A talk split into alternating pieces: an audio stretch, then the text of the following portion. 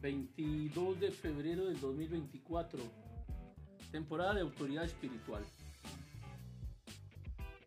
Quienes han estado pendientes de este podcast durante esta temporada de autoridad espiritual, tal vez estén sufriendo algún tipo de contradicción interna debido a la situación compleja que se vive en algunos países, algunos países latinoamericanos, eh, asiáticos, europeos, están sufriendo eh, africanos están sufriendo una especie de crisis debido a la imposición de algunas medidas que pueden considerarse arbitrarias por parte de las autoridades que están ejerciendo gobierno sobre algunas naciones.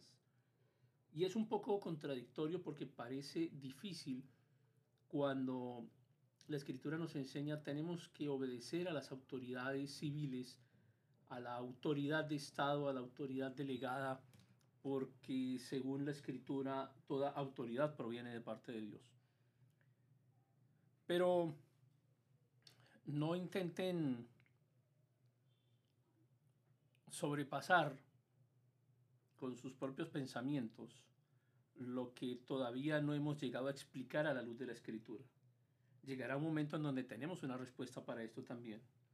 Por ahora solo quiero seguirles compartiendo acerca de ese tiempo, el tiempo durante el cual, el tiempo de Adán, cuando Dios les dio a los hombres el dominio sobre la tierra, lo que tenían que gobernar. Sin embargo, era a las criaturas vivientes.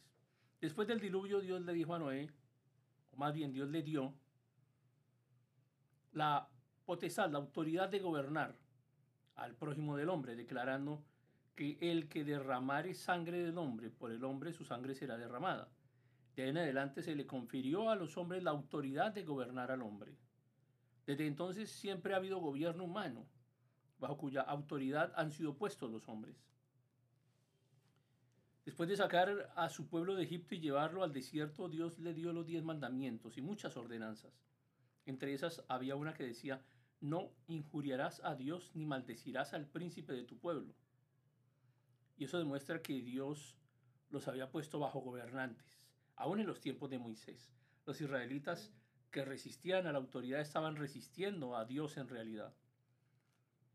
Aunque los gobernantes de las naciones no creían en Dios y sus países estaban bajo el dominio de Satanás, el principio de autoridad permaneció inalterado. Así como Israel era el reino de Dios y el rey David fue escogido por él, así también se nos dice que el emperador persa fue establecido por Dios. Cuando nuestro Señor estaba en la tierra se sometió a las autoridades gobernantes, así como a la autoridad del sumo sacerdote. Jesús pagó impuestos. Jesús enseñó a los hombres a dar a César lo que es de César.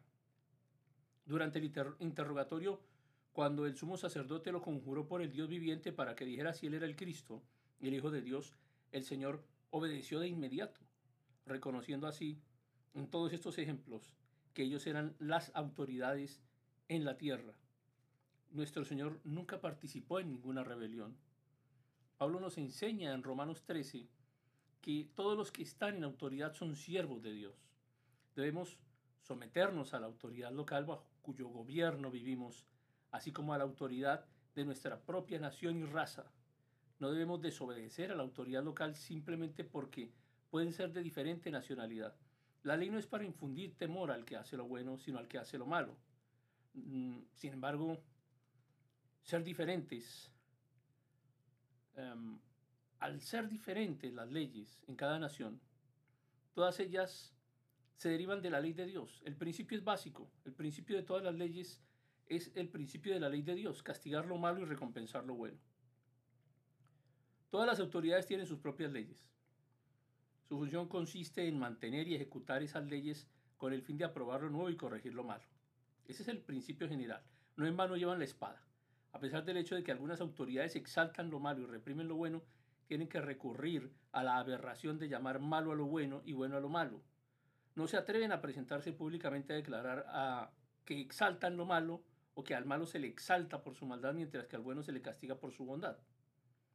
Y hasta el presente todas las autoridades, siguen aún la regla de recompensar lo bueno y castigar lo malo. Así hayan hecho una inversión de valores. Ese principio no ha cambiado, por consiguiente la ley de Dios sigue en vigor.